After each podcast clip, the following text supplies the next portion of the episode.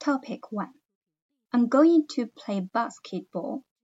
我准备去打篮球。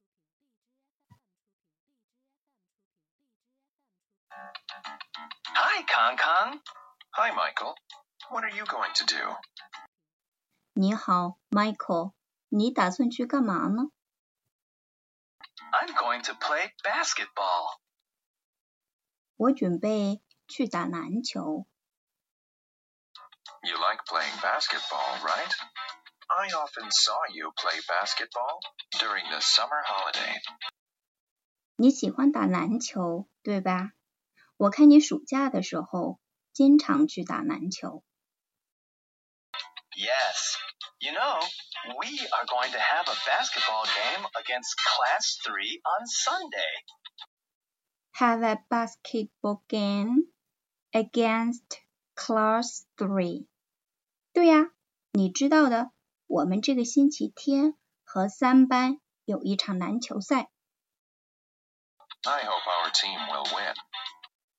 我希望我们队能赢。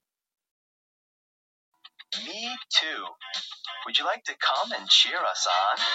Sure. I'd love to. 我也是。你愿意来为我们加油吗？当然，我很乐意去。OK，再听一次。 Hi, Kong Kong. Hi, Michael. What are you going to do? I'm going to play basketball. You like playing basketball, right? I often saw you play basketball during the summer holiday. Yes. You know, we are going to have a basketball game against Class 3 on Sunday. I hope our team will win.